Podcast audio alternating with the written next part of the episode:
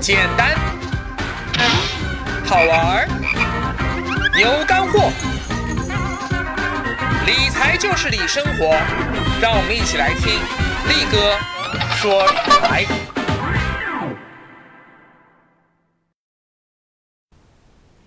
简单好玩有干货，大家好，欢迎来听力哥说理财。上回啊，力哥介绍了游轮作为一种非常独特的旅行方式，它的由来以及游轮的优点和缺点。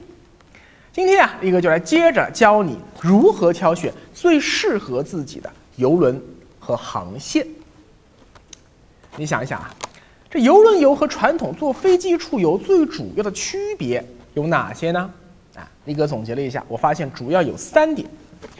一是游轮大部分时间都在海上漂着。所以，我们就会看到啊，游轮甲板上有很多躺椅，它就是想让游客把游轮甲板当成海滩，你可以躺在躺椅上晒太阳。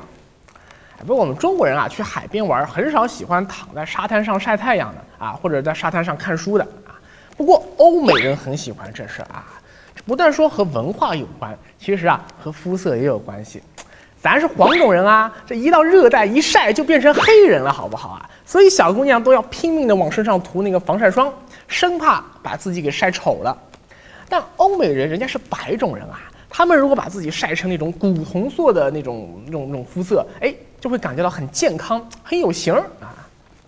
而想获得那么火辣辣的明媚阳光，而可以让你的光着膀子啊躺在甲板上，或者是在露天游泳池里玩水。而不会感冒，哎，那么游轮游最佳的旅游目的地就是热带地区。但是啊，我们上海、天津出发去日韩的游轮航线，它都处于温带地区，除了七八月份大热天，其他季节真不适合光着膀子晒太阳啊。所以，国内出发的游轮航线，一年中最贵的时间就是七八月份，这会儿啊，正好孩子啊放暑假，再加上天气温度高啊，最适合出海。海风吹过来，你不会感觉冷啊，所以呀，这个船票价格就比较贵。而到了冬天，哎呦，你别说去船上游泳了呀，就算是在码头甲板上看日出、看日落，哎呦，那人都会少很多。就是因为啊，站在甲板上，那个海风吹过来，你，哎呦，那个冷啊，很多人受不了。所以呀，想要玩的爽，千万不要冬天在国内坐游轮。而想要价格便宜，也不希望一船的孩子闹哄哄的啊，那就不要在大夏天在国内坐游轮。最好的时间，我认为是每年的六月和九月啊，这会儿天气已经挺热了，也能错开暑期高峰。力哥过去几年坐游轮都是在六月和九月，你看转眼就要到九月了呀，抓紧时间出去玩啊。另外啊，坐游轮大部分时间你看出去那都是一望无际的大海，所以。海水的质量好坏，哎，就很有讲究了。不过我们这东海啊、黄海啊，这海水的颜色啊，哎，你看一下就知道了嘛，都被我们污染成什么样啊？就我不说了啊。相对而言，热带地区那海水颜色，哇，那漂亮的多啊。好，我们打开世界图看一下，全世界热带地区那最佳的旅游线路只有那么两条啊，一条是以全球最大的游轮母港。号称世界游轮之都的迈阿密为始发港的加勒比航线，这个加勒比地区啊，它不但说属于热带，而且啊，它分布着大量的非常漂亮的海岛啊，包括海滩啊，还有热带丛林什么的。比如像马牙买加啊，这个巴哈马、海地啊、波多黎各啊，还有那个墨西哥的那个玛雅文化遗址，还有更南边像哥伦比亚、危地马拉、巴拿马。这些中南美洲国家，还有整个加勒比地区，它所弥漫着的那种海盗文化啊，真的，加勒比海盗不是吹的啊。这块地区它的自然景观和人文景观都非常集中，所以非常适合游轮出游。如果你的经济条件许可，我建议你今后如果去美国旅行的话，可以考虑去迈阿密坐一次游轮。哎，那感觉肯定和你在国内坐游轮不一样。另外一个热带航线啊，就是东南亚，其中东南亚最大的游轮母港是新加坡。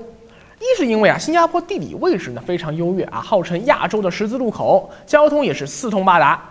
二是因为啊，新加坡本身经济发达啊，所以它这个国内能坐得起游轮的潜在消费者也比较多。而它的航线呢，主要是去周围像印尼的巴厘岛啊、马来西亚的兰卡威、马六甲啊、槟城、沙巴包括像再远一点泰国的普吉岛、苏梅岛，包括菲律宾等等，他都会去。和去迈阿密坐游轮相比啊，这个新加坡坐游轮它好处主要是两个，我觉得，一是旅行总支出会少很多，毕竟一个要飞到美国东海岸，一个只是飞到东南亚。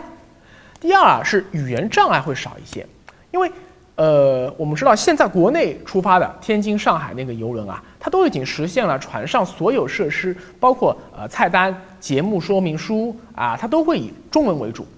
而。这个船上同时也配备有一定的讲中文的服务人员啊，所以你你完全不懂英文也没关系。但国外的航线它一般都是以英文为主要语言的，你不懂英文的话，哎，交流起来就比较累了啊。但是新加坡不一样，新加坡三分之啊四分之三的人口差不多是华人，所以以新加坡为母港出发的游轮啊，虽然主要语言还是英语，但还是有不少服务员会讲中文。啊，它也配有呃中文版的菜单之类的，所以就算你英文比较烂啊，也不用太担心。好，这说的是第一点，再说第二点，就是坐船啊，它可以很从容的去一些坐飞机很难降落的地方。哎，你想一想，地球上飞机最难停靠的地区是哪？没错，就是南北极啦。去南极啊，也有那游轮，但那价格实在是太贵了，动不动就是八万、十万一次。而且南极它非常特殊的地理环境，也无法一次性这个承受啊好几千人的游客登陆带来那个生态压力。所以除了热带海岛线路，游轮有另一个极具特色的线路，就是北极冰川线路。啊，你坐在开着暖气的船舱里，看着窗外一座座壮丽的冰山从你眼前飘过，哎，这感觉，你只有坐游轮才能感觉到啊。北极航线啊，主要有这么两条，一条啊是以温哥华或者是西雅图为母港前往阿拉斯加的冰川峡湾线路，一条啊是挪威冰川峡湾线路。那出发的母港主要呃像哥本哈根啊、阿姆斯特丹。还有德国的基尔港啊，包括像伦敦港，哎，应该准准确的说，应该叫做南安普顿港，就是那个英超那个南安普顿队。当然，北欧这边除了挪威航线，其实还有很多航线，包括像波罗的海航线啊，最远的话到冰岛，乃至到格陵兰的航线都是有的。所以，北欧坐游轮的话，选择空间会更多一些。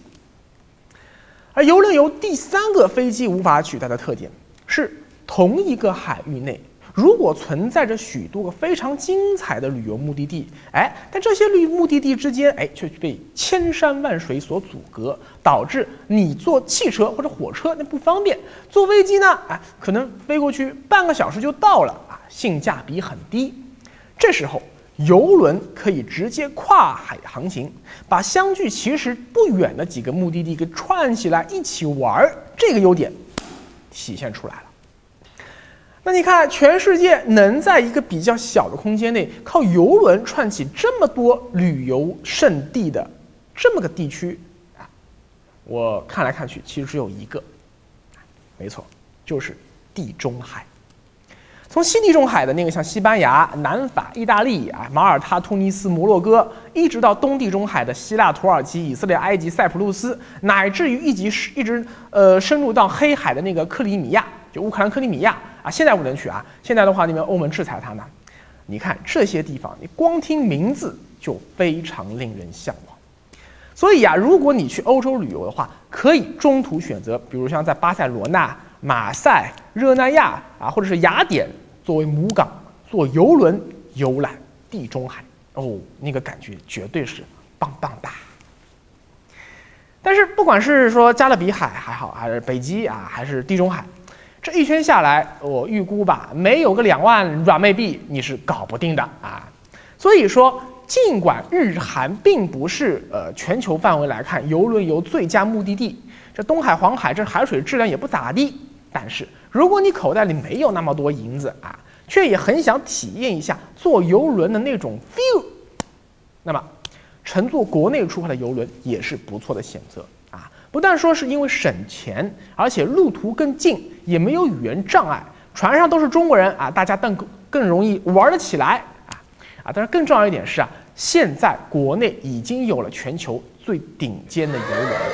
毕竟游轮游的大头是玩这艘船本身。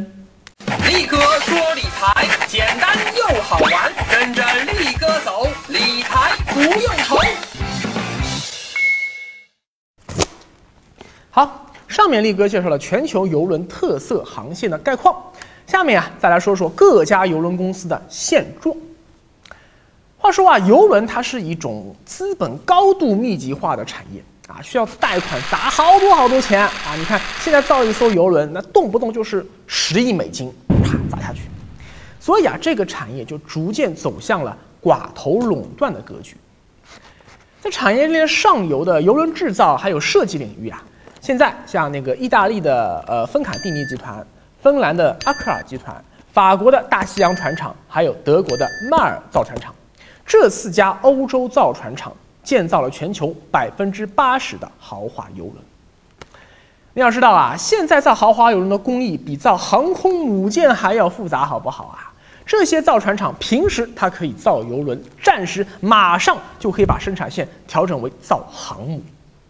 所以你看，这些年像日本、韩国啊，包括我们中国的造船厂，也在想方设法进入这个高端制造业领域，希望能从中分一杯羹。但是啊，造游轮和这个高铁还不一样啊，这不是说你寡打通这个技术难关就 OK 啦。整个游轮的设计和建造管理水平上，啊，中国现在还是不行的。这个其实和迪士尼乐园是一样的道理啊。在硬件上啊，中国要造一个主题乐园其实并不难，但如果没有美方团队的指导，中国人想要自己运营好、管理好这个迪士尼乐园，那就会比较困难。而产业链中下游的游轮运营领域，这个领域啊，超过三分之二的市场份额，今天都被美国的两大游轮巨头给垄断了，那就是都把总部设在迈阿密的嘉年华集团和皇家加勒比集团，所以加这个迈阿密它才能称之为世界游轮之都。话说嘉年华集团被业界誉为邮轮之王啊。不过我们中国人好像不是很熟悉这个名字啊，因为没听说过哪艘船叫嘉年华邮轮的。但其实我们中国人比在比较熟悉的歌士达邮轮和公主邮轮，都是已经被嘉年华集团收购的邮轮子品牌。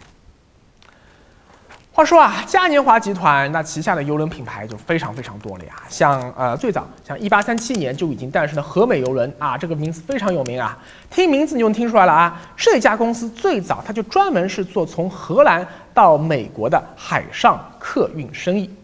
直到一九七一年啊，才因为我刚刚说大势所迫嘛，改成了现在这种以游轮度假为主的豪华游轮。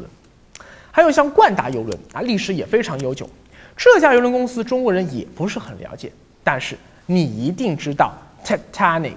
啊，当年建造泰坦尼克号的是英国的白星航运公司，而它当年最大的竞争对手就是同样以经营北大西洋航线为主的这家冠达邮轮啊，以前翻译成叫做卡纳德航运公司，这个是直译嘛。这两家公司啊，都是极具英伦范儿的这个邮轮公司。但是啊，到了一九三四年那个大萧条时期啊，就在英国政府干预下，白星和冠达合并了啊，因为日子不好过嘛。再后来呢，白星就完全被冠达收购了，白星这个品牌也被放弃了。所以今天如果一定要说的话，那泰坦尼克号其实就是冠达邮轮前身的它的旗下的一个邮轮。这个其实有点像什么？有点像呃当年优酷土豆合并一样啊。将来有没有可能土豆这个品牌变成鸡肋而被合一集团给舍弃了呢？哎，力哥觉得吧，哎，不是没有这个可能。哦，对了，冠达邮轮啊已经宣布明年二零一七年也要来中国市场分一杯羹啊，而且一上来就要派出重达十四点八万吨的旗舰玛丽皇后二号进驻上海港。另外还有嘉年华邮轮啊，也就是嘉年华集团。呃，它母品牌旗下那个游轮，以及嘉年华集团旗下另一个子品牌爱达游轮，也计划明年进入中国市场。听到这里，你可能会有一个疑惑啊，说，哎，李哥啊，像什么歌诗达、公主、冠达、嘉年华这些游轮品牌，不都是嘉年华旗下的吗？他们上头都是一个爹呀，现在都跑到中国市场来，互相拆台抢生意，当爸的难道不管吗？当爸的当然管。但是啊，依然是在整体管控的前提下，让这些儿子们甚至孙子们放手竞争。一是因为啊，这些邮轮品牌都是在过去呃这个十几年的时间里面，逐渐被嘉年华集团收购的。像歌诗达是一九九七年被收购的，冠达是九八年被收购的，公主爱达是二零零三年被收购的。你要知道啊，在上世纪七十年代，歌诗达曾是全球最大的邮轮公司啊，乃至于第一艘现代意义上的专门为这个娱乐旅游而生的游轮叫 Franca C，。就是歌诗达公司在一九五九年建造的，直到今天啊，我们看黄色大烟囱上面画着一个巨大的醒目的蓝色字母 C，啊，你会看到说这个依然是歌诗达，也就是 Costa 游轮最鲜明的标志，啊，顺便说一下，这个 Costa 游轮啊，和我们平时在呃经常身边能看到那个 Costa Coffee 这个完全一点关系都没有啊，两家公司。而公主邮轮被收购之前啊，它依然是排名仅次于嘉年华和皇家加勒比的全球第三大邮轮公司。所以说，其实是老大收购了老三。可见啊，在邮轮这个烧钱非常厉害的行业，竞争真的相当激烈啊！就算现在成了一个集团旗下的兄弟品牌，但内部依然是独立财报、自负盈亏！吃大锅饭、和稀泥这种事情啊，哎，那个是绝对不符合市场经济精神的啊！所以必须要让大家去竞争，但更重要的一个原因是啊，为了避免恶性竞争，嘉年华集团它旗下的不同游轮子品牌的特色定位哎都不一样，这样一来就会形成差异化竞争。二零一五年啊，乘坐游轮出境游的中国人只有一百一十万人次，你看还不到中国总人口的百分之一，是百分之零点几啊。所以，对于超过百分之九十九从来没有坐过游轮的中国人来说，可能就是说，哎，游轮不是差不多嘛？啊，可事实上，游轮行业经过了半个世纪的发展，已经形成了细分化的需求定位。不同游轮品牌啊，它不管是价格还是风格，相差都很大。那此话怎讲呢？我们下回再说。力哥说理财简单又好玩，您现在正在收看的是力哥说理财的视频节目。除了视频版，您还可以下载喜马拉雅 FM APP，随时随地收听力哥说理财的音频版。同时，欢迎扫描屏幕下方二维码，或者直接在微信公众号搜索界面搜索“力哥理财”，关注力哥理财官方微信，那里有更多的理财干货等着你哦。最后还是买书啊，新鲜出炉的力哥说理财第一本同名图书现已上市，当当、京东、亚马逊均有销售，多谢捧场。力哥理财物语，游轮游最佳目的地：加勒比海、北极、地中海。思考，你最喜欢哪条游轮航线呢？